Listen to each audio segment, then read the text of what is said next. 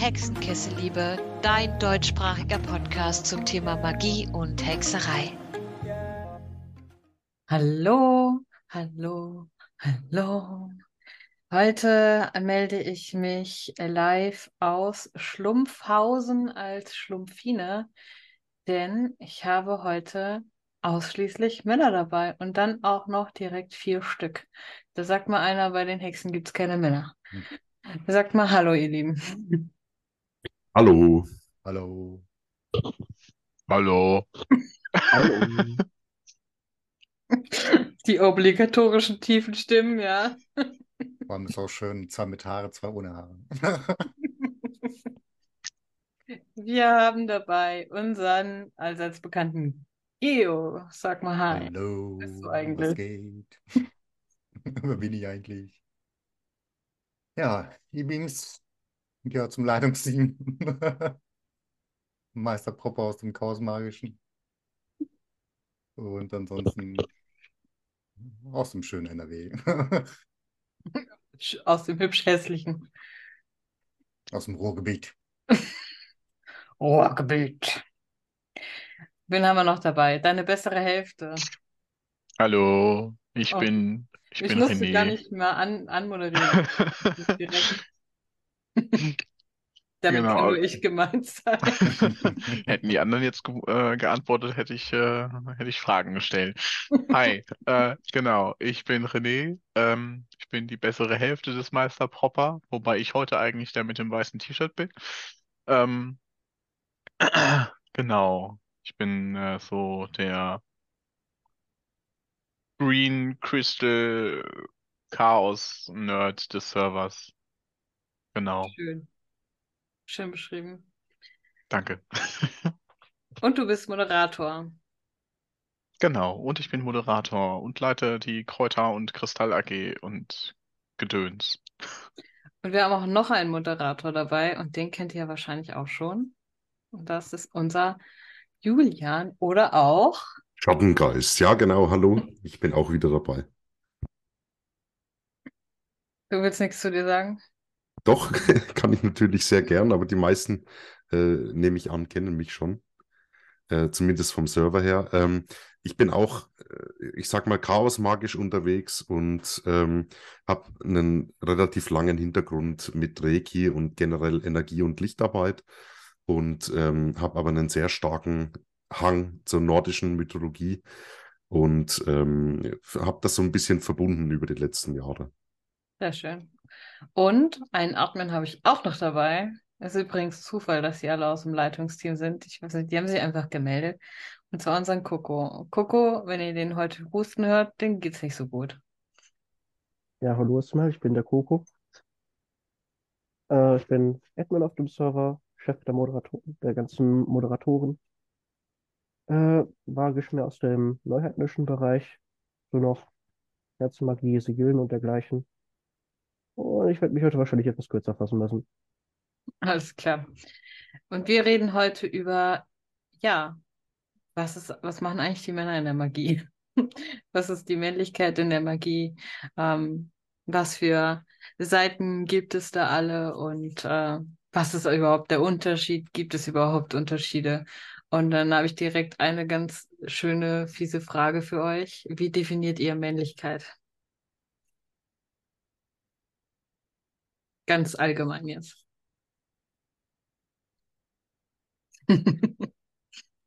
Ganz allgemein ist einfach die aktive Energie, die Geberenergie, die, der himmlische Teil, die Sonne, wie auch immer. Aber ich denke mal, die aktive äh, Energie ist äh, ganz gut äh, zusammengefasst. Ja, also so das, das Gebende und äh, ich würde noch vielleicht sagen, das Erbauende oder halt äh, das, ähm, ja, wie sagt man, das Agierende, Mhm. sagt man ja dazu gern.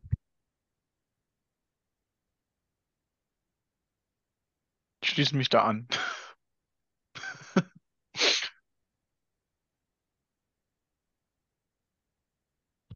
Du auch, Coco?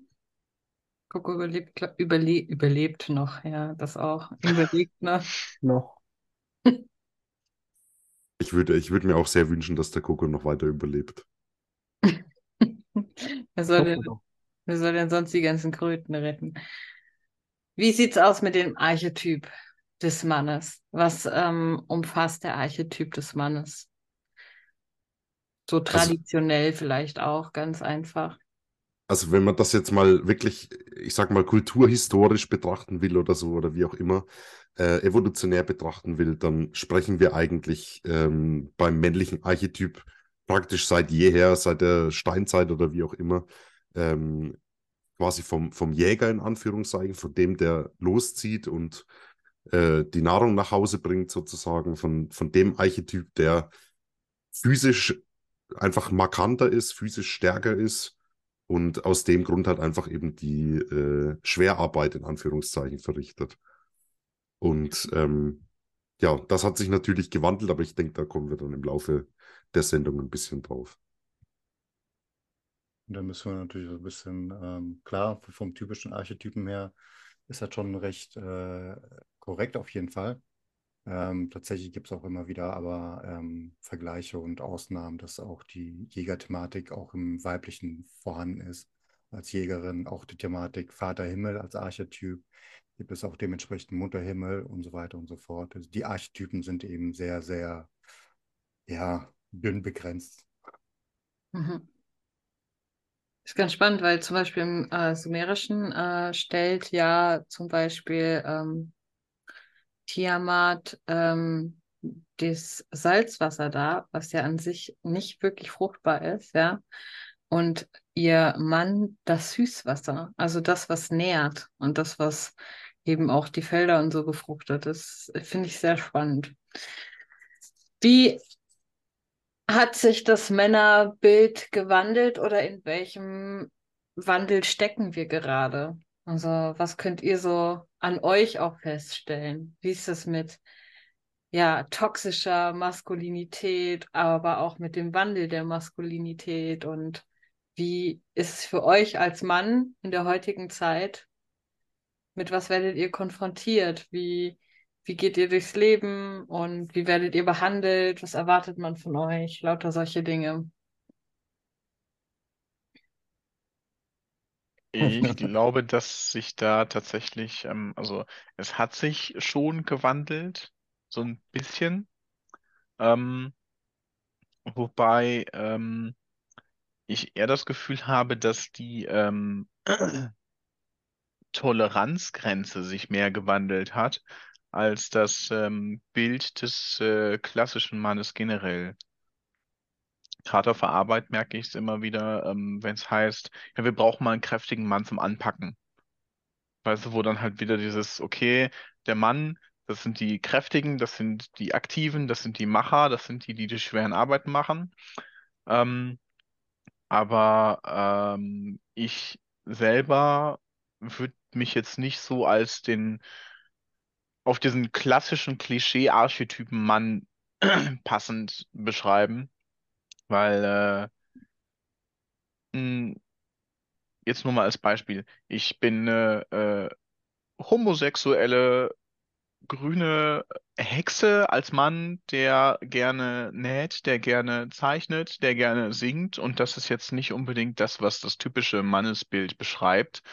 Ähm, aber die äh, Toleranzgrenze oder die, das Toleranzbild der Gesellschaft hat sich gewandelt. Es wird nicht mehr ähm, so stark runtergemacht. Man muss sich nicht mehr so verstecken wie meinst, die vor 50 Jahren. Akzeptanz ist höher. Mhm. Genau, Akzeptanz, Toleranz, genau in der Richtung. Mhm. Also ich würde das gern ein bisschen aufbohren. Und zwar, ähm, ich glaube tatsächlich, es hat sich massiv verändert. Und zwar einfach ähm, vor, so in den letzten 200 Jahren sind wir eigentlich immer mehr weggekommen von dieser, von dieser Feldarbeit, die, die halt traditionell einfach da war. Und ähm, die, die Berufe und auch die, die Lebensrealitäten haben sich verändert. Und dann irgendwann ähm, kamen eben die, die großen Kriege, so äh, Ende 19. und Anfang 20. Jahrhundert, ähm, wo halt einfach komplette Generationen einerseits äh, natürlich ausgelöscht und zum anderen natürlich einfach auch traumatisiert haben. Ähm, und ich glaube, das hat einfach seinen Impact so richtig entfaltet. Also ich glaube, äh, gerade die Generation, wo ähm, Kinder hatten oder wo, wo Kinder waren, äh, direkt nach dem Zweiten Weltkrieg, ich merke es jetzt zum Beispiel bei meinen Großeltern, ne, die waren da eigentlich relativ direkt mit betroffen, die hatten halt einfach diese, diese Erfahrung, dass halt entweder äh, nur eine Mutter zu Hause war oder dass halt der Vater irgendwie Kriegsheimkehrer war oder wie auch immer. Wir alle kennen die Stories. Ähm, und in den 60ern, 70ern hat sich ja so ein richtig radikales Gegenbild dazu formiert. Und ich glaube, dass ähm, diese Sonderlinge, sage ich jetzt mal so, wie wir sie sind, äh, äh, mein, mein Opa zum Beispiel sagt noch, der, der langhaarige Penner und so, ne? Äh, ihr ja. wisst ja, wie das alles ist. Ähm, das, das war früher halt einfach ganz anders und früher war das militant autoritär und jetzt heute hat sich das, glaube ich, gewandelt zu einem Verständnisbild, dass auch eine Frau oder ein Mann beides in sich tragen kann. Und ich glaube, das ist schon eine fundamentale Errungenschaft. Ähm, ja, also ich, ich will damit nicht sagen, dass äh, das Männlichkeitsbild sich generell verändert hat. Also auch ich äh, erlebe den Stereotyp und, und leide auch zum Teil darunter. Mhm. Ähm, also ich bin ein sehr sensibler Mensch und ähm, halt eben auch äh, künstlerisch und so. Ähm, und ich hätte mir eigentlich immer gewünscht, ich wäre homosexuell, einfach damit ich es besser greifen kann, äh, dass ich irgendwie so anders bin oder so weiblich bin im Augen meines Umfelds. Ist natürlich Quatsch, ne? also nicht falsch verstehen. Das ist natürlich völliger Blödsinn, weiß ich heute, aber damals hätte ich mir halt einfach eine einfache Erklärung gewünscht. Ja, wie heftig, oder? Weil man muss quasi versuchen, man wünscht sich eine andere sexuelle Orientierung, um besser akzeptiert zu werden, weil man ähm, Werte hat oder auch äh, Begabungen und Gefühlswelten hat, die nicht von, von der Gesellschaft, Gesellschaft anerkannt werden, ne? Als Mann. Das ist so krank eigentlich, ja. Und das ist auch der Punkt, ähm, was Julian erwähnt hatte, das ist die, die, Kriegsthematik, die bahnen wir immer noch aus und die werden wir auch eine Generation später immer noch ausbahren. Und ähm, ich finde die Thematik, ähm, es ist toleranter geworden, ist gleichzeitig aber auch das Problem, ähm, weil es muss überhaupt gar nicht toleranter sein.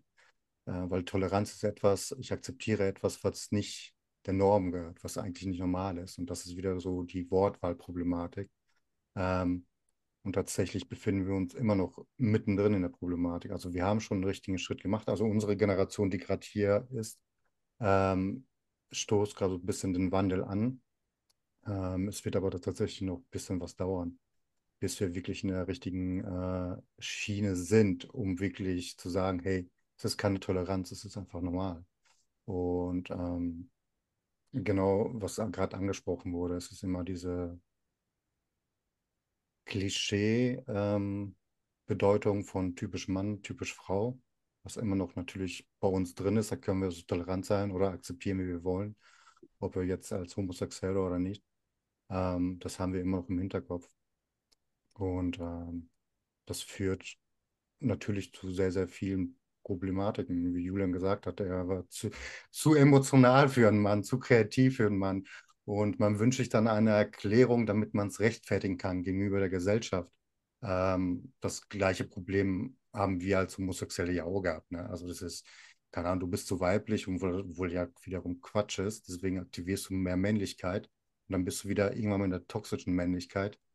Das heißt, man versucht ständig die ähm, gesellschaftlichen Anforderungen irgendwie auszuhebeln und genau das führt eigentlich dazu, ähm, dass die Gesellschaft nochmal bestärkt wird. Und das ist eigentlich Quatsch. Das ist schwer zu akzeptieren.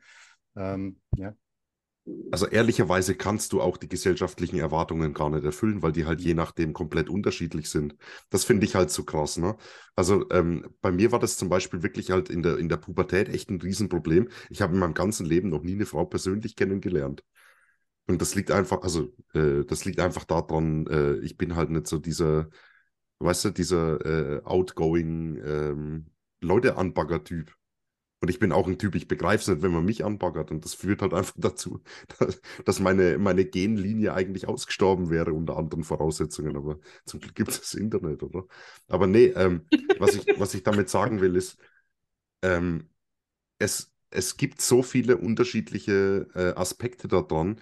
Und du kannst dich zum Beispiel, also es gibt ja auch nicht die Frau, die sagt, äh, der Mann muss das, sondern es ist halt einfach unterschiedlich. Und ähm, dementsprechend wirst du immer wieder damit konfrontiert, dass du in, irgendeiner, in irgendeinem Aspekt dich falsch verhältst oder dass du in irgendeinem Aspekt äh, irgendwas nicht richtig machst. Und das gilt natürlich andersrum, in dem Fall genauso auch für Frauen oder für äh, sämtliche Gender natürlich. Aber diese, diese Rollen zu treffen, ist praktisch unmöglich. Ich glaube, der Kampf überhaupt eine Rolle zu treffen, das muss ein bisschen hingelegt werden und vor allem auch ähm, diese Thematik von äh, weiblich und männlich äh, bedeutet auch vom, vom ähm, physikalischen weiblich oder mehr männlich zu sein. Also wir müssen eben die Energiethematik zum einen ähm, aufzeigen und zum anderen die äh, körperliche Thematik. Ne? Ja, also genau. das ist das Problem, was wir sehr extrem haben, weil es direkt heißt, äh, eine Frau ist zu männlich. Ähm, ist okay. Also eine Frau kann in ihrer männlichen Energie sein solange sie es irgendwann mal wieder ausgleicht, genau andersherum wie auch. Ein Mann kann in der weiblichen Energie sein, wenn er seine männliche Energie auch im Griff hat. Also es geht ja für beide Energien, es ist beides wichtig. Für ähm, die aktive strukturelle Thematik ist die männliche Energie nötig. Bei einer Frau und bei einem Mann. Und dann muss irgendwie wieder ausgeglichen werden. Und das ist eben das Problem der Gesellschaft wir sind einfach aktuell noch sehr, sehr am Peak des, äh, der männlichen Energie in der kompletten Gesellschaft. Das muss sich wieder ausgleichen. Coco hat gerade einen Hustenanfall, aber wie ist es bei dir, Coco? Also jetzt Richtung Veränderung, die ich sehe, ist einerseits, dass äh, bei Männern sehr viel mehr Weiblichkeit zugelassen, Frauen auch bei Männlichkeit. Aber das wird dann auch wieder begleitet von so einer Art Gegenbewegung, so, vor allem aus konservativen Kreisen, aus äh, teilweise Migrantenkreisen, wo dann wieder nach diesem Früher war alles besser, wo sind die echten Männer hingesucht wird. Und teilweise dann auch dieses ganze aggressiv männliche Macho-Gehabe dann leider wieder romantisiert wird. Hm. Und das Krasse ist, es reden alle über Feminismus, über die Rechte der Frau. Und ich finde, die Männer fallen komplett hinten runter. Und ähm, das ist so heftig, weil auch auf Männern lastet ein so hoher sozialer Druck ähm, als Alleinverdiener zum Beispiel. Du sollst als Mann immer Alleinverdiener sein am besten und eine ganze Familie ernähren können. Ja, das heißt, du sollst Leistung bringen, Überstunden bringen. Es wird automatisch von dir verlangt. Es ist, es gibt äh, Studien, darüber, dass Männer ein riesengroßes Problem haben, von voll in Teilzeit zu kommen, weil das nicht akzeptiert wird vom Arbeitgeber. Ja, also dieses mal ein bisschen Work-Life-Balance reinbringen, ist für Männer fast undenkbar. Und äh, ich finde es schon hart. Ja, also ich, ich muss sagen, so dass wir komplett äh, irgendwie hinunterfallen, würde ich jetzt nicht so sehen. Ähm, es ist halt einfach so, der Verlust von Privilegien fühlt sich erstmal wie eine Diskriminierung an. Aber man muss sich da halt auch mal klar machen, dass man diese Privilegien hatte, wo halt einfach nicht jeder hat. Und ähm, ich finde, das ist mal so der, der erste Punkt. Ähm, ich verstehe es auch, dass das äh, eine Männerbewegung gibt, wo das erstmal mit Angst irgendwie anguckt oder wo, wo irgendwie befürchtet, dass halt der, die, die, die eigene Lebensrealität negativ sich verändert. Ähm, ich glaube aber, es ist am Ende nicht so. Ich glaube, ähm, entscheidend ist, dass wir uns alle darüber klar machen, dass es halt einfach auch Unterschiede gibt und die Unterschiede sind in Ordnung. Und wir müssen halt lernen, darüber zu sprechen, dass schlussendlich die Welt für beide gerecht ist. Also, sorry, wenn ich jetzt mal das Thema so aufbringe. Ähm, es gibt ja diese, diese Männer, wo dann sagen, ja, und äh, äh, ich darf jetzt nicht entscheiden, ob jetzt mein Kind zum Beispiel abgetrieben wird und so. Ne? Ähm, weil ich bin ja auch Vater, ich habe ja auch da was zu sagen, ist ja auch mein Kind. Ja, ist, ist schon richtig, aber die Frage ist, was ist jetzt da die, die ethisch äh, einwandfreie Lösung? Und die gibt es einfach heute nicht aus meiner Sicht. Hm. Ich glaube, es gibt sehr viele solche Themen, ähm, äh, ja, wo man halt einfach wirklich auch mal genauer hingucken muss. Ne? Absolut. So, jetzt haben wir erstmal über das allgemeine Männerbild ein bisschen geredet und ich denke, da gibt es auch noch so viel mehr zu, zu sagen, aber eigentlich geht es ja auch um die Magie.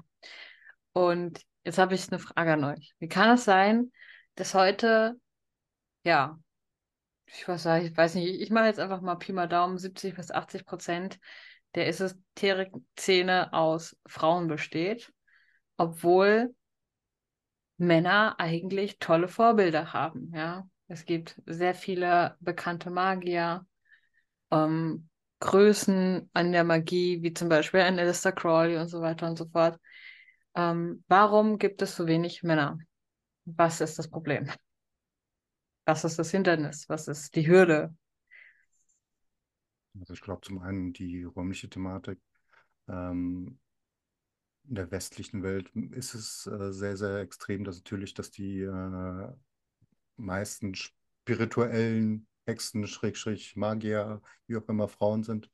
Ähm, denke mal, das liegt natürlich wieder mit der Thematik der ähm, Blockade der Emotionen, der, der, der weiblichen Energie.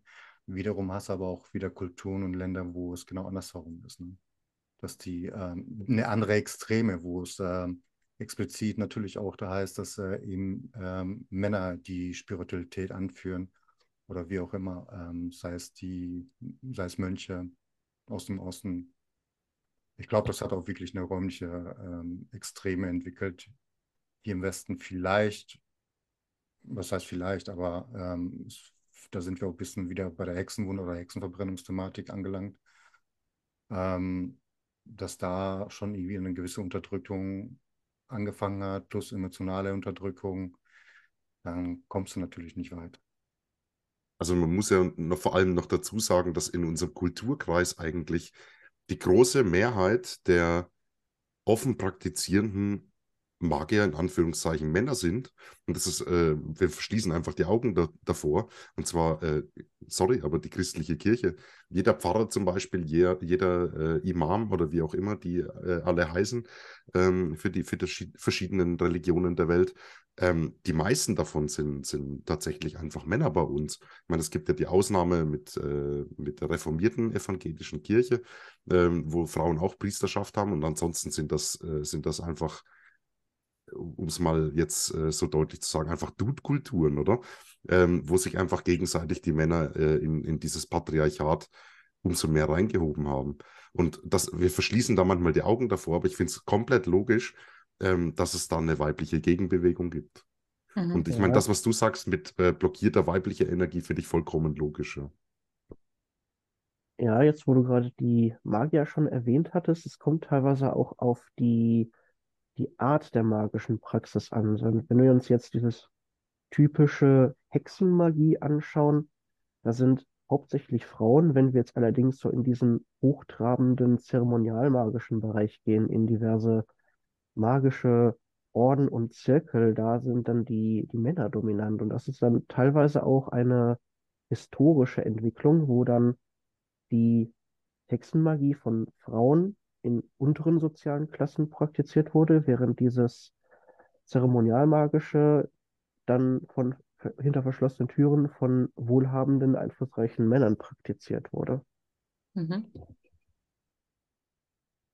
Was wiederum die Energiethematik klar aufzeigt. Ne? Also die, die Hexenthematik sieht näher in der Natur verbunden ist und vielleicht etwas äh, empathischer ist oder genau Dancing in the Moonlight ist, jetzt klischeehaft übertrieben ähm, ist eine sehr erdlastige ähm, Thematik und zeremonielle Magie, Rituale, Struktur ähm, ist wieder sehr, sehr aktiv gehandelt von der, von der himmlischen Energie gesteuert. Ne? Also wenn man es jetzt nochmal davon trennen würde, was natürlich auch die Grenzen sehr schwabbelig sind, weil es zwischendurch hin und her schwappt. Aber was denkt ihr, was, was hindert ähm, wir sehen ja gerade einen riesengroßen Zuwachs an äh, junge Hexen und wirklich davon sind so gut wie alle Frauen. Was hindert, was hindert die Männer?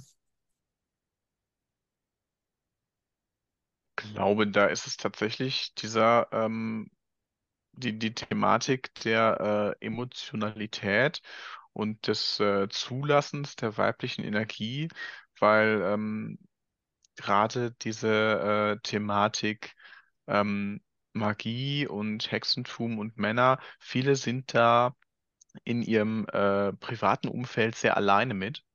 Mhm. Und ja. ähm, das ist halt dann diese Blockade, okay, ich bin alleine, ich bin, ich bin Einzelkämpfer, da passe ich mich lieber der Gruppe an, als dass ich jetzt sage, okay, ich steche heraus und akzeptiere jetzt und nehme jetzt meine weibliche Seite an und äh, mache das, was ich eigentlich fühle. Äh, stattdessen bewege ich mich eher in der ähm, äh, klischeehaften männlichen Energie, wie ich von meinem direkten Umfeld äh, erwartet werde, wie es besser passt, als wenn ich dann sage, okay, äh, ich äh, öffne mich jetzt der Hexenseite,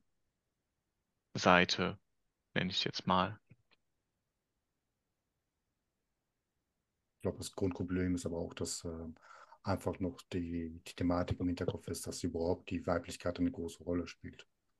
Ähm, wir haben ja schon mal darüber gesprochen, dass sogar in alten Büchern drin steht, dass ein Mann kein Handlesen kann, weil einfach kein, äh, keine Verbindung zur Spiritualität da ist und so weiter. Da ist einfach nur noch so eine Sache, die noch da ist. Vielleicht liegt es auch ein bisschen im, Be im Begriff, dass, ähm, dass das Wort Hexe nicht ähm, äh, genderneutral betrachtet wird oder Magie oder wie auch immer. Ich glaube, da ist noch sehr, sehr viel Arbeit. Ähm, aber man sieht jetzt auch bei, ähm, bei Instagram oder anderen so, sozialen Medien, dass der Wachstum da ist, aber es sind einfach noch äh, prozentual sehr, sehr wenig. Ne? Mhm. Also ich, ich finde vor allem das Stichwort so, äh, Social Media, wo du jetzt gemacht hast mit Instagram, finde ich tatsächlich ähm, sehr relevant, weil es gibt ja einfach Studien, die belegen, die Männer verbringen ihre Zeit auf anderen Internetseiten meistens. Ähm, entweder halt irgendwie beim, beim Zocken oder sonst was äh, Lustiges. Und ähm, ich sag's mal so, wenn du halt dann viel Zeit auf Social Media verwendest und du setzt dich halt als Frau eher mit dem äh, Schlagwort Hexe zum Beispiel auseinander, ähm, dann wirst du halt in diese, in diese Bubbles reingezogen. Wir wissen ja, wie die Algorithmen funktionieren. Ne? Du hast dann irgendwie deine Hashtags und dann verstärkt sich das gegenseitig und so. Und ich glaube, für Männer ist da einfach einerseits diese Zugangshürde größer, mhm. weil, also, wann suchst du mal nach Hexe? Und ähm, auf der anderen Seite ist es halt einfach, glaube ich, auch ein bisschen die, die, äh, also einfach das Nutzungsverhalten.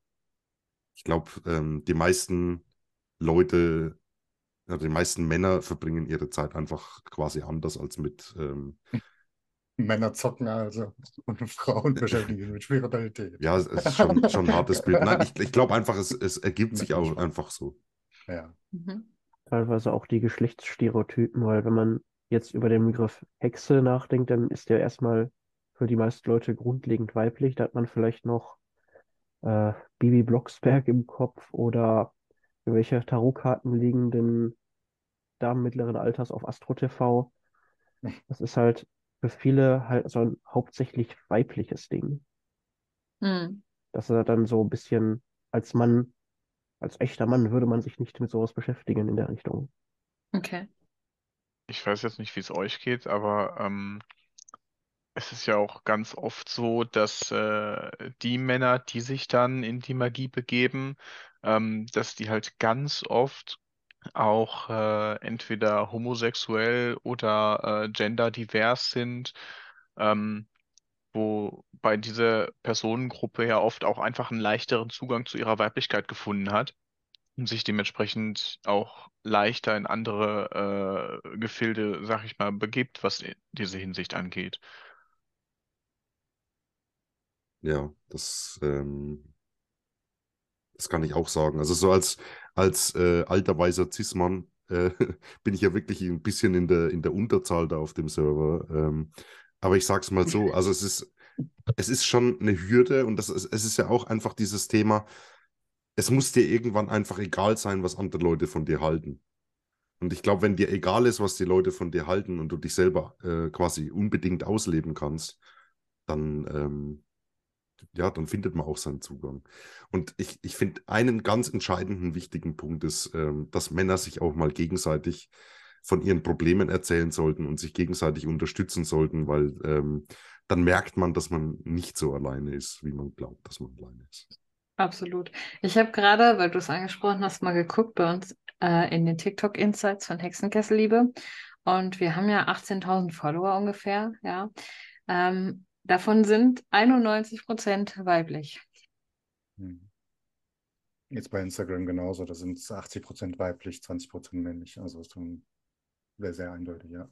Ja, und die gewählten Geschlechtsrollen auf dem Hauptserver, die sprechen auch ein ähnliches Bild. Da haben wir weiblich 1967, also je, zumindest die Leute, die Rollen wirklich gewählt haben. Dann nochmal 250 männliche Nutzer und dann nochmal 133 divers, auch wenn wir divers noch nicht von Anfang an dabei hatten. Hm. Ja. Ja, Wahnsinn. Ähm, wie ist die Praxis als Mann? Also als was identifiziert ihr euch? Hm, könnt ihr euch mit dem Wort Hexe identifizieren? Benutzt ihr lieber was anderes?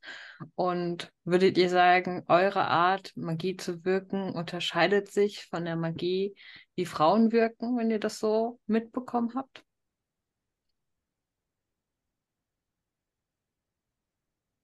Mach die immer ruhig zuerst, ich bin äh, kontrovers. ich bin ein bisschen komisch. Also Okay, ich also- kann. Okay, dann. Okay. Okay. Rede, René, rede. Ähm, also ich kann mich durchaus mit dem Begriff äh, Hexe identifizieren. Ich habe den Begriff ähm, eigentlich schon immer als äh, Unisex angesehen. Dementsprechend kann ich mich da sehr gut mit identifizieren.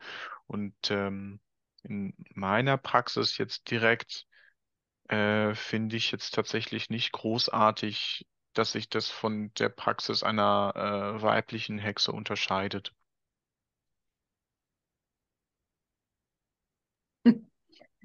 Ja, Hugo hat beim- sogar die klischeehafte Katze dabei. Ihr könnt es leider nicht sehen, aber es ist so goldig. Oh mein Gott. Mhm. Der liebe Kuckuck.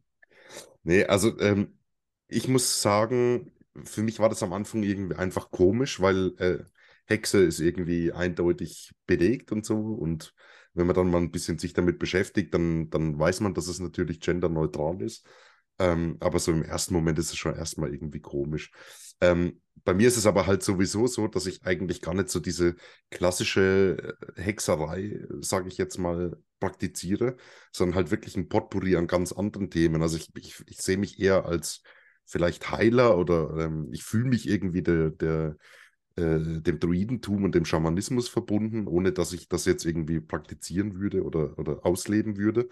Ähm, aber das sind einfach so, so verschiedene Felder in mir, wo für mich die Hexe eigentlich einfach quasi zum Überbegriff geworden ist. Mhm. Aber ich würde mich selber jetzt nicht unbedingt eins zu eins immer so bezeichnen. Mhm. Ja, das schließe ich mich auch an. Also ich, ich sage ja immer auch Scherze, also ja, ich bin äh, stolz, eine Hexe zu sein, ich bin stolz, ein Magier zu sein.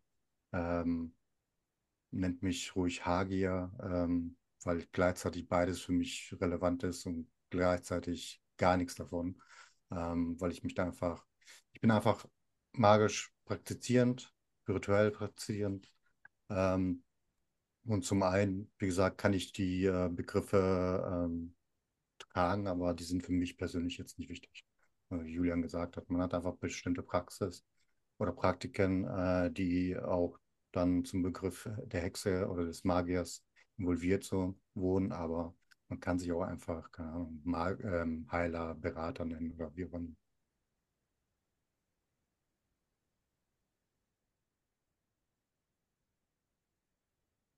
Ich denke, es sind halt auch im Endeffekt auch einfach nur Wörter, ne? Und Ja, ja, und wir wissen aber, dass Wörter halt eben sehr wohl eine Macht und eine Bedeutung haben. Ne? Also von dem her, ähm, ja, ist halt immer die Frage, was ist es wirklich? genau. Es sind Wörter, es sind Schubladen und ja, Wörter haben sehr viel Macht. Ähm, aber im Endeffekt solltet ihr, wenn ihr jetzt ein männlicher Zuhörer seid und ihr seid euch noch nicht so sicher, euch nicht von dem Wort Hexe, das erstmal weiblich klingt oder weiblich gelesen wird, abhalten lassen, das einfach mal auszuprobieren. Und ähm, auch jeder Mann, der sich für René ist das beste Beispiel und René ist ein Mann, äh, der sich für Kräuter und Nähen und äh, Kristalle interessiert, kann auch einfach dabei sein und ist trotzdem männlich. Und ähm, ja. Genau. Coco, wie ist es denn mit dir? Als was bezeichnest du dich denn? Äh, so eine wirklich 100% passende Bezeichnung für das, was ich jetzt mache, habe ich bisher nicht gefunden. Da ich dann teilweise auch so in dieses ganze Nordische gehe, da gibt es ja auch noch mal sehr viele lustige Begriffe. Manche sind weniger lustig, äh, weil das auch da sich dann teilweise während der Kristallisierung auch die magische Praxis ins Negative gewandelt hat. Äh, da gab es dann so gewisse Schmähbegriffe für, für männliche magisch Praktizierende. Da ist Mhm. allerdings nicht so ganz klar, ab wann sich das so entwickelte, weil ja teilweise auch die nordischen Götter dann als magisch Praktizierende dargestellt werden, vor allem Odin. Äh, also ich sag meist, ich mache irgendwas Magisches, so ein, so ein Hexenzeug. So ein Hexenzeug, das ist schön. Würdet ihr denn sagen, es gibt ähm, zwischen Männern und Frauen eine, eine sehr offensichtliche Art, ähm, also einen sehr offensichtlichen Unterschied des Praktizierens in der Magie oder des Herangehens an Magie? Oder würdet ihr sagen, das nimmt sich wahrscheinlich gar nicht so viel? Ich glaube, man muss das wirklich von Person zu Person anschauen. Mhm. Weil ähm, es gibt Männer, die machen Tarot und es gibt äh, Männer, die machen Kräutersalben und es gibt Frauen, ähm, die, die irgendwie, ich sage jetzt mal Blutmagie oder wie auch immer was äh, Düsteres äh, da irgendwie um, umsetzen. Ähm, ich glaube, den Unterschied kannst du gar nicht machen. Mhm. Würde ich genau sagen. Also es gibt wirklich auch Frauen, die auf zeremonielle Magie stehen.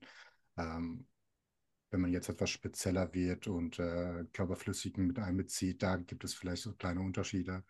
Ähm, aber ansonsten in der restlichen magischen Praxis äh, würde ich da keine Differenz sehen. Also ich bin ja jetzt auch kein Freund von Sachen wie, keine Ahnung, ähm, eine weibliche Hexe darf mit dieser Göttin arbeiten, eine männliche Hexe wiederum nicht und so weiter und so fort. Oder diese Praxis wiederum machen, ähm, wird, finde ich schwierig. Also ich wüsste jetzt nicht warum, also auch, ich wüsste auch nicht, warum eine Frau nicht mit äh, der Sonne selber oder mit dem Sonnengott arbeiten darf und andersherum auch nicht. Mhm. Aber es gibt ja ganz äh, eindeutig, also es gibt eindeutig beschriebene Göttinnen oder auch Feengöttinnen, die ausschließlich für Frauen da sind. Wie seht ihr das? Also wie kann man dieses alte Beschriebene in die Neuzeit einweben? Also zum Beispiel eine Epona, die hauptsächlich für Frauen da ist, da sie die Weiblichkeit ermächtigt, ja. Ja, wir hatten das eben schon, die Weiblichkeit steckt in uns allen, ja. Aber wie ist es mit äh, einer Ma Macha oder Matcha, ich weiß nicht, wie man sie ausspricht, ähm, die auch eine Frau ist, die äh, eben eine Frauengöttin ist, die eben für Frauen da ist und wo sogar explizit in Texten drin steht, dass nur Frauen mit ihr arbeiten dürfen. Wir haben eine, ähm, diese Feengöttin, wie heißt sie denn? Ich weiß es gerade gar nicht, Atlanta oder so. Wir haben auf jeden Fall einige. Wie, wie steht ihr dazu? Frage ist, wer hat es weitergegeben, ne? Also der Mensch stand ja wieder dazwischen und ähm, Mm, die Frage ist, war es eine Person, ähm, die es so sehen wollte oder die persönlich diese Erfahrung gemacht hat? Sagen wir es mal so, die, eine Person A, ist egal ob männlich oder weiblich, hat eben mit dieser Energie diese Erfahrung gemacht, gibt es weiter. Und Person B würde es vielleicht anders machen, war aber jetzt eingeschüchtert durch die Erzählung von Person A und hat es einfach so weitergegeben. Also ich finde, ja, natürlich ähm, können Energien bestimmte ähm, Themen repräsentieren und ähm, aufzeigen. Natürlich, wenn wir jetzt von der Weiblichkeit gehen, wie du schon gerade gesagt hast, ja, wir wissen, wir haben mittlerweile beides in uns. Ähm, aber ich finde da sehr wichtig auch zu betrachten, in welcher Zeit das aufgeschrieben wurde und auch von wem. Das spielt auch eine ganz, ganz große Rolle. Ähm, weil wir sehen auch irgendwie natürlich durch die Erzählung auch einen Wandel ähm, vor Patriarchat und nach Patriarchat Staat. Das Frage ist, was war für eine Zeit davor? War das das Matriarchat? Und äh, war, wie waren die Gegebenen da, dort gewesen? Deswegen we- finde ich es schwierig, von vornherein zu sagen, es ist so, es wurde früher so weitergegeben, vor siebeneinhalbtausend Jahren. Ähm, dann bleibt es auch so. Man muss wirklich mal ein bisschen schauen, was war damals der Ursprung und ja, wie ist die Energie heute? Also es ist ja nicht verboten, die Energie trotzdem anzureisen. Also vor allem Epona und so weiter ähm, habe ich auch persönlich recht positive Erfahrungen gemacht. Ähm, da würde ich mich jetzt persönlich nicht abschrecken lassen, sagen wir es mal so. Mhm. Ja, und äh, also ich schließe mich da einerseits an, ähm, möchte das auch noch erweitern. Also ich glaube, im, im Verhältnis zum damals vorherrschenden Bild Frau und Mann als Dualität haben wir die Dualität heute in uns. Also das heißt, ähm, ja, wie soll ich sagen, vor 100 Jahren hast du deiner Frau eine Ohrfeige gegeben und keiner hat dich blöd angeguckt. Und also, weißt du, das ist einfach irgendwie ein Unterschied, ne? wie Tag und Nacht. Und ähm, es ist gut so, dass sich das verändert hat. Und ich finde es auch gut, dass heute jeder alles erstmal darf. Und ähm, da gehört für mich auch dazu, ähm, es gibt ein paar äh, Anbieter zum Beispiel, wo spezielle Sachen nur für Frauen anbieten, also spezielle Ausbildungen beispielsweise nur für Frauen anbieten, ähm, weil das ist halt der alte Weg, der überliefert ist. Und das äh, bringt mich aber wieder zu einem, zu einem, ja, in Anführungszeichen kontroversen Thema, weil ich finde, es braucht auch dieses, diese Safe Spaces. Ich glaube, die braucht es auch für beide Geschlechter. Ähm, aber ich kann mir im Moment noch nicht ganz erklären, wo ich das hinpacken soll. Also, Mhm. ob das dann halt irgendwie einfach eine gruppendynamische Sache ist oder so. Ähm, ich kann es einfach noch nicht beantworten. Ich finde es falsch, den Weg komplett kategorisch für einen Gender auszuschließen. Auf der anderen Seite muss ich aber eben auch sagen, ich glaube, es braucht diese, diese Echokammern. Viel mehr, als wir es heute haben. was du gerade meintest mit den äh, Safe Spaces, auch in der ähm, Praxis.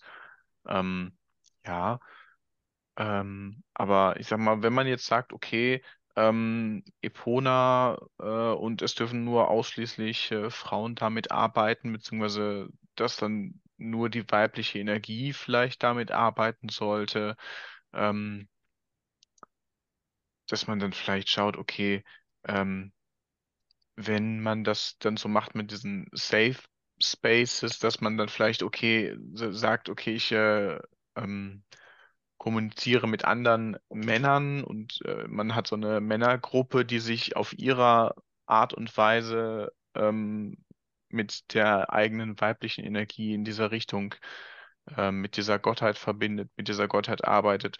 Und es gibt eine Frauengruppe, die mit ihrer weiblichen Energie auf ihre Art und Weise mit dieser Energie arbeitet Mhm. ähm, Richtung Safe Spaces, äh, wenn man das so aufdröseln mag.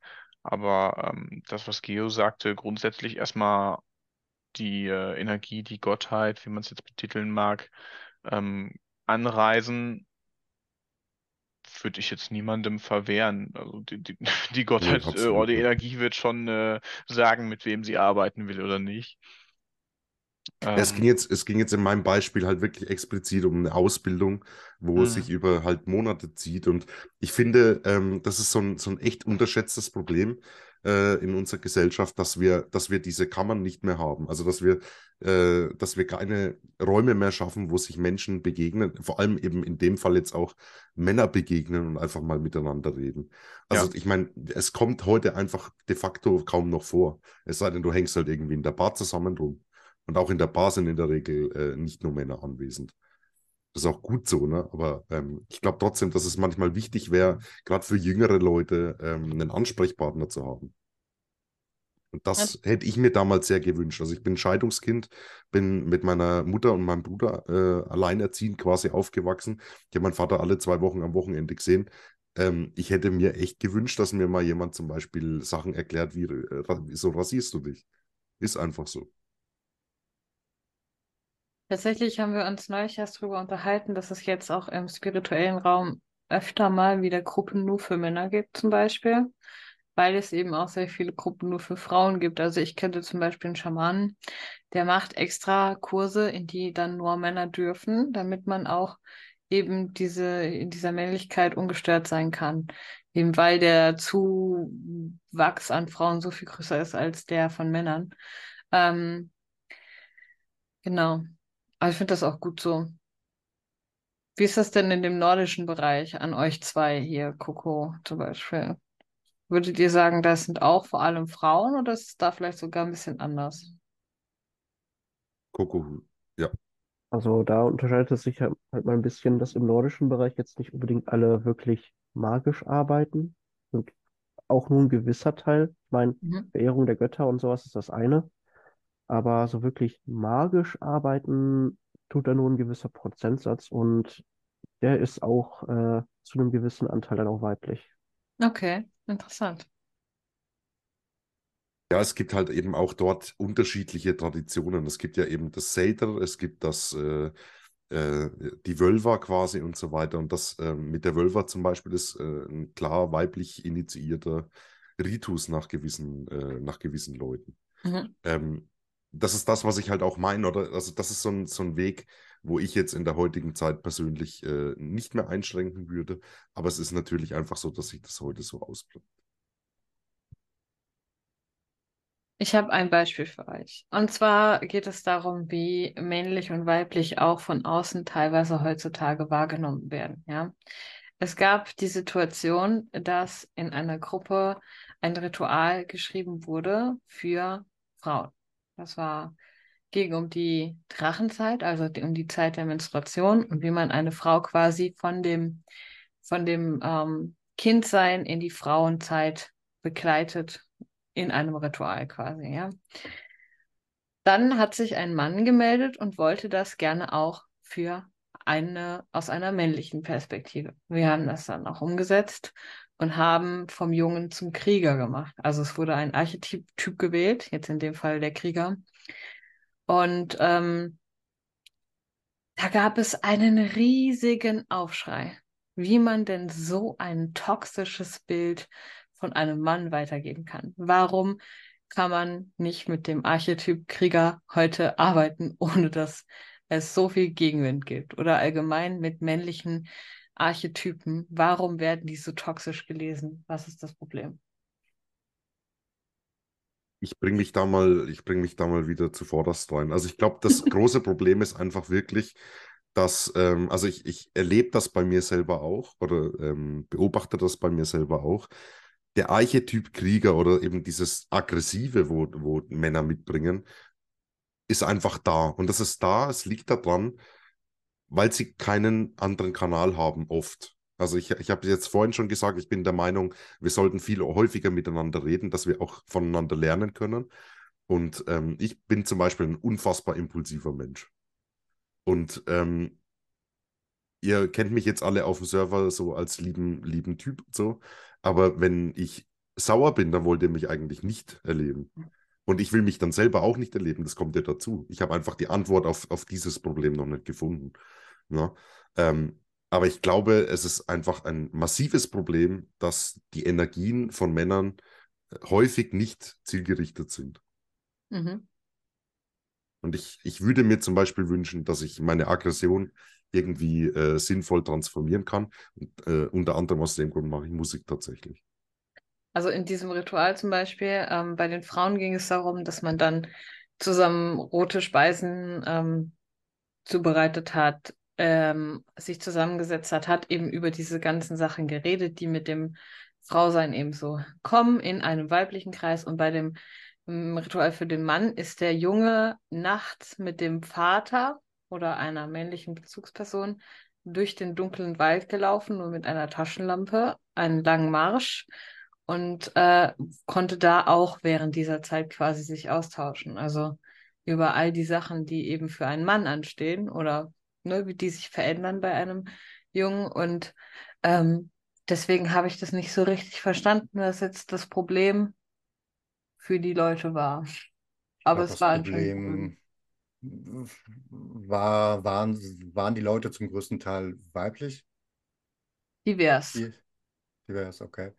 Ähm, also ich finde gegenüber die, die, die, die Wandlung ähm, oder Zeremonie von Jungen zum Krieger finde ich sogar, um ehrlich zu sein, sehr, sehr nötig. War ja früher auch normal gewesen.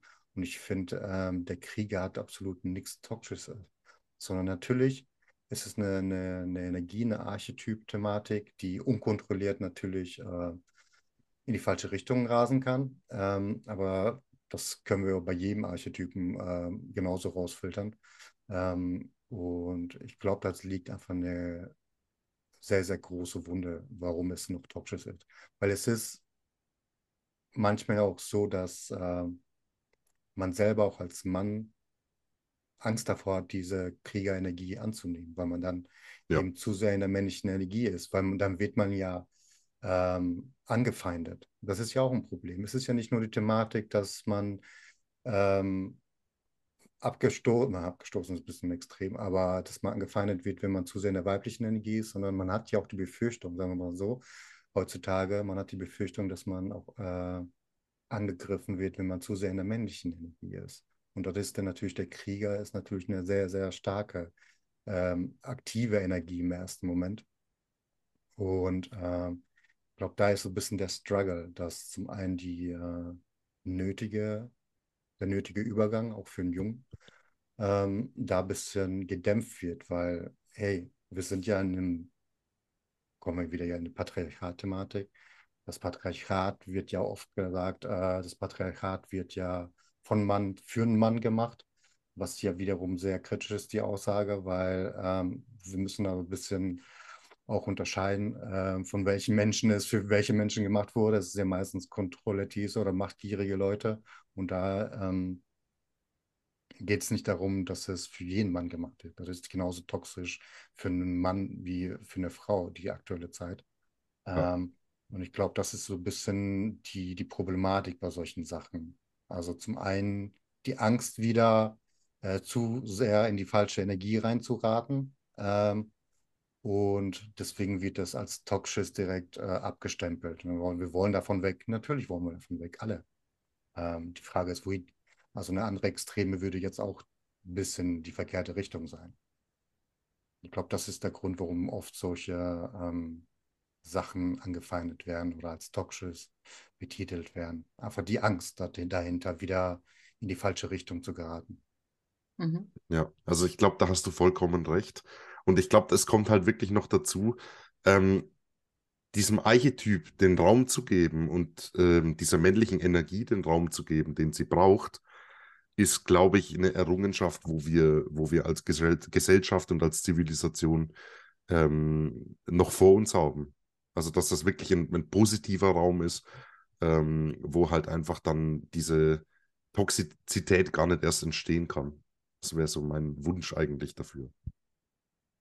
Was da denke ich auch äh, recht problematisch ist bei dieser ähm, Thematik vom Jungen zum Krieger, dass äh, ganz viele gar nicht ein falsches Bild von der Begrifflichkeit des Kriegers haben.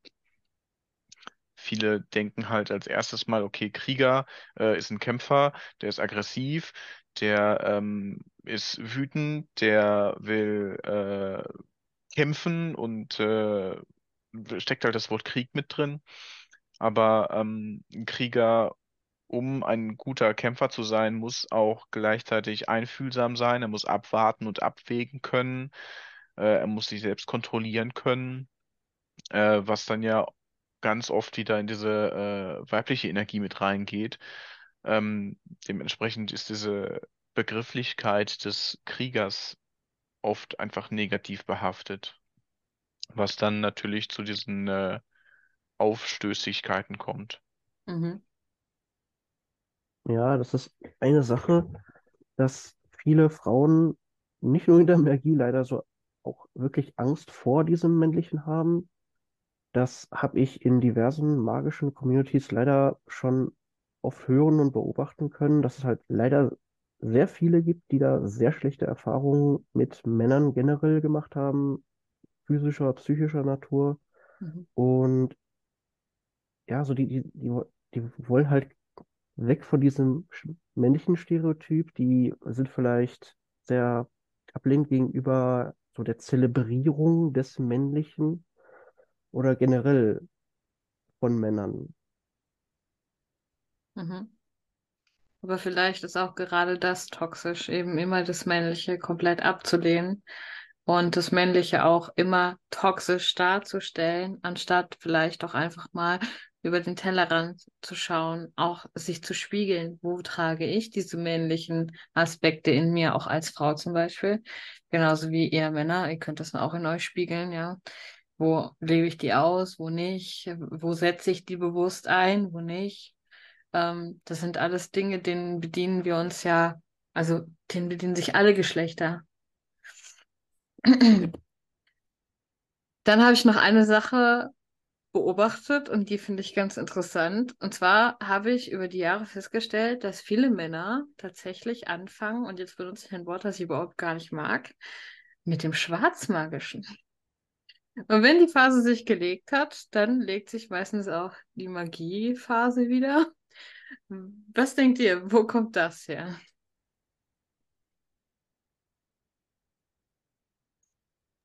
Hm, also für mich spiegelt das so ein bisschen, glaube ich, so das Scherzhafte wieder, wenn man so auf diverse Hexen-Communities schaut, wer kommt da so alles rein? Was ist so deren erste Frage? Und da ist das bei diversen jüngeren weiblichen Neuankömmlinge meist was, wie verfluche ich meinen Ex-Freund oder sowas. Und wenn sie das dann irgendwie gemacht haben oder auch nicht, dann sind die meist auch wieder relativ schnell verschwunden.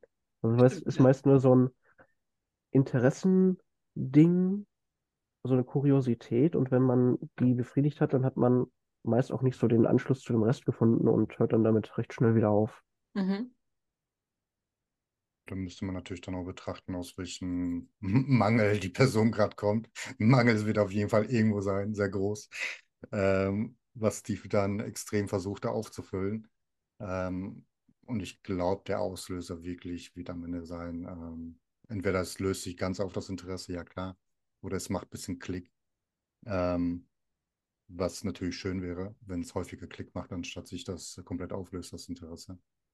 Ähm, aber ich glaube, im Großen und Ganzen ist wirklich dieses, ähm, ich wurde gerade verletzt, keine Ahnung, ich bin gerade in meinem Ungleichgewicht, ob es jetzt eine Person ist, eine männliche Person ist, die ähm, versucht, äh, die Ungerechtigkeit ihrer Weiblichkeit oder wie auch immer oder der Männlichkeit auszugleichen.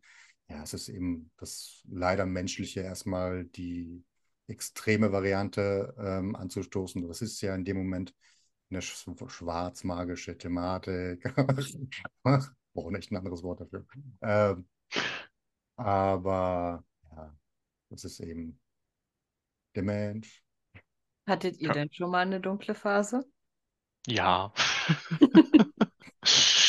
Tatsächlich auch ganz zu Anfang. Ähm, also meine, Wow. meine, ich bin tatsächlich da jetzt, äh, ich, ich erfülle dein Klischee. Ähm, äh, ganz zu Anfang ähm, meiner äh, Hexenlaufbahn ähm, habe ich äh, diverse Flüche und Schadenszauber ausgesprochen äh, gegen diverse Personen, die äh, mir nicht gut, äh, also denen ich nicht gut gesonnen war. Ähm, ich möchte jetzt hier niemanden nennen, äh, aber äh, irgendwann hat es dann halt äh, Klick gemacht und bin ich halt in das, äh, ja, farblos magische gerutscht. Als ich dann irgendwann verstanden habe, okay, Schwarz und Weiß gibt's so gar nicht.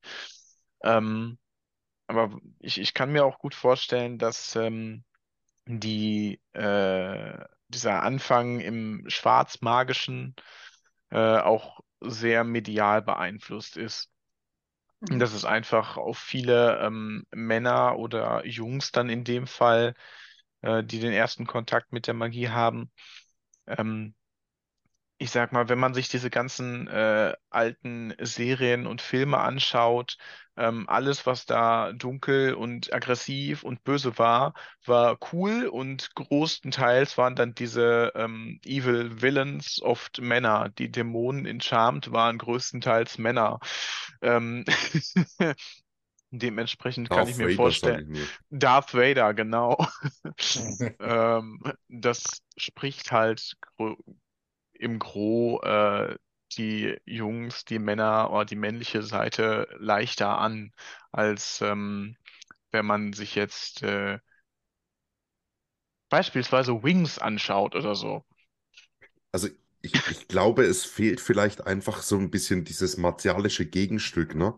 Ähm, und, und das wird ja quasi einfach in diesen archetypischen Bösewichten, wie zum Beispiel einem Sauron oder, oder äh, keine Ahnung, eben Darth Vader und so, wird das ja eigentlich verkörpert, so dieser große, böse, übermächtige äh, Typ, der, der eigentlich alle wegschnetzeln kann, ähm, aus irgendwelchem Grund. Und insgeheim haben wir, glaube ich, oder haben viele Männer, äh, mich inklusive, manchmal ein bisschen den, den Traum, den heimlichen, eigentlich so ein kleiner Darth Vader zu sein. Ne? So Force Joke, einfach mal den äh, Grand Moff Talking weg und so, äh, wäre natürlich irgendwie manchmal ganz nice im Alltag und ähm, dann lernst du halt irgendwie also bei, bei, mir hat es einfach auch in der Pubertät äh, so ein bisschen angefangen. Diese aggressiven Gefühle waren immer da. Mhm. Und ähm, es hat mich also eigentlich hätte ich manchmal am liebsten den Leuten wirklich einfach mal in die Fresse gehauen, aber ich habe es halt nicht gemacht. Das macht man ja nicht einfach. Und ich musste dann halt über die Zeit konstruktiv damit umgehen, dass ich diese Gefühle in mir habe. Und ich habe nie Schadensmagie oder so betrieben. Ähm, von dem her, die schwarze Magie in dem Sinn äh, hat mich eigentlich nie äh, interessiert. Es liegt aber daran, dass ich halt diesen Reiki-Weg schon sehr früh in meinem Leben beschritten habe.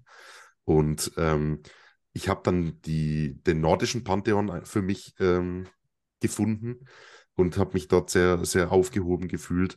Und ähm, bei mir war es halt wirklich einfach die Musik. Also von Metal in den dunkelsten und hintersten ähm, Farben und Formen äh, habe ich hoch und runter gehört, habe selber jetzt irgendwie ein halbes Leben immer wieder in einer Band gespielt. Und das ist einfach halt mein Weg gewesen, um mit diesen destruktiven Gefühlen umzugehen. Und ähm, das, das hat sich sehr lang gezogen, bis ich dann halt eben äh, für mich verstanden habe. Es ist okay, wenn man hin und wieder mal das Gefühl hat, dass man jemanden in die Fresse hauen will, solange man es nicht macht. Und jetzt gehe ich halt dann eine Runde schwimmen oder im Wald spazieren oder ich nehme die Gitarre und singe ein bisschen. Ähm, und ja, es hat bei mir einfach ein paar Jahre gebraucht, bis ich, äh, bis ich das annehmen konnte. Wo habt ihr oder wo lebt ihr jetzt in der Magie eure weibliche Seite oder wie setzt ihr eure Weiblichkeit und eure Männlichkeit ein? Oder denkt ihr über sowas überhaupt gar nicht nach? Coco, vielleicht fängst du mal an.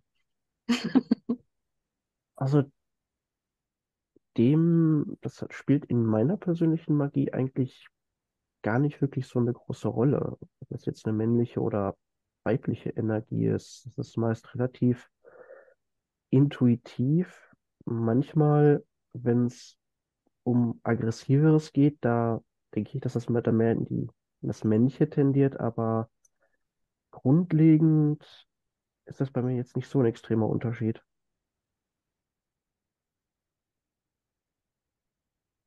Ja, also ich habe halt wirklich auch da wieder den Fokus. Ne? Ich komme aus dieser, aus dieser Reiki-Lehre und so, aus dieser äh, Lichtarbeit, Heilarbeit, Energiearbeit. Das ist halt irgendwie weiblich konnotiert ähm, für gewisse Leute. Ähm, ich, ich mische ja das quasi wie zu meinem persönlichen Stil und bringe ja dort diese, diese grobe Ebene in Anführungszeichen mit rein. Und ähm, ich mache mir da auch keine Gedanken drüber. Sei denn, es gibt jetzt wirklich irgendwie mal eine spezielle Ausprägung ähm, bei irgendeiner Person, mit der ich zusammenarbeite. Aber ansonsten ist mir das in der Regel relativ wurscht. Ich mache da jetzt auch aktiv keinen Unterschied. Also ich denke nicht darüber nach, sagen wir es mal so. Klar gibt es Momente, wo man irgendwie, keine Ahnung, ähm, eher in der intuitiven Magie unterwegs ist oder dann eben in der strukturierten Magie. Das wäre bei mir, glaube ich, der einzige Unterschied, wo dann weibliche und die männliche Thematik äh, polarisiert, aber aktiv ist mir das völlig wurscht. Kann mich da. Wiederum eine männliche Thematik wäre. Ich kann mich euch da nur anschließen. Also ich achte jetzt nicht besonders drauf, okay, äh, da bin ich jetzt mehr in meiner männlichen Aktivität und da mehr in der weiblichen Aktivität oder Energie. So einfach ähm, ich mache einfach. Und äh, wenn ich dann hinterher durchgehen würde und schaue, okay, welchen Teil, wenn ich jetzt zuordnen müsste, würde ich das bestimmt können und würde bestimmt auch äh, Tendenzen finden. Aber ähm, direkt aktiv beim Machen, ähm, ich mache halt einfach. Er macht einfach. So, und eine letzte Frage habe ich noch für euch. Ähm, was ratet ihr, was gebt ihr Jungen oder Männern mit auf den Weg, die vielleicht zuhören oder dies im Hintergrund ihrer Frau hören und vielleicht doch ein interessiertes Ohr haben, wer weiß. Ähm, was würdet ihr denen sagen, wenn sie jetzt darüber nachdenken, über Magie oder sich dafür interessieren? Ich würde sagen, also erstmal, wenn irgendwie äh, bestimmte Titel, Stempel oder Schubladen euch irgendwie davon abgehalten haben, ähm, dann shit happens. Also keiner muss sich irgendwie nennen. Ähm, und man muss einfach dahinter auch das ähm, größere, den größeren Nutzen äh, für einen selber sehen. Also es ist einfach eine, für, für dich, wenn du jetzt zuhörst, für dich ist es eine Persönlichkeitsentwicklung. Deswegen ähm, lass dich da jetzt von keinen Sachen, die du gelesen hast oder so, ähm, hemmen oder bremsen. Ähm, und der Rest wird sich schon irgendwie äh, flutschen. Ansonsten meldest du dich auf den Server. Da, da sind wir.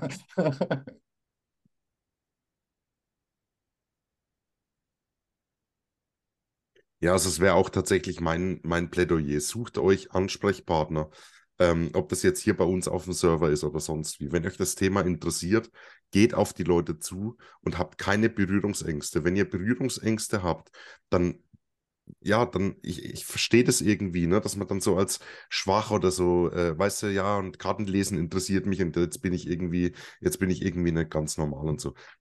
Ihr seid normal und wir alle hier, wie wir da sind, ähm, haben das jetzt vorhin im, im Gespräch ein bisschen aufgemacht kommt vorbei auf dem Server oder sonst wo, schreibt uns an und ich, ähm, ich verspreche euch, ich zumindest äh, bin, da, bin da sehr offen und ich, äh, so wie ich die anderen kenne, sind die auch sehr offen. Und ich glaube, wie gesagt, es wäre sehr wichtig, dass wir als Männer dazu finden, dass wir uns auch dazu austauschen können. Schön.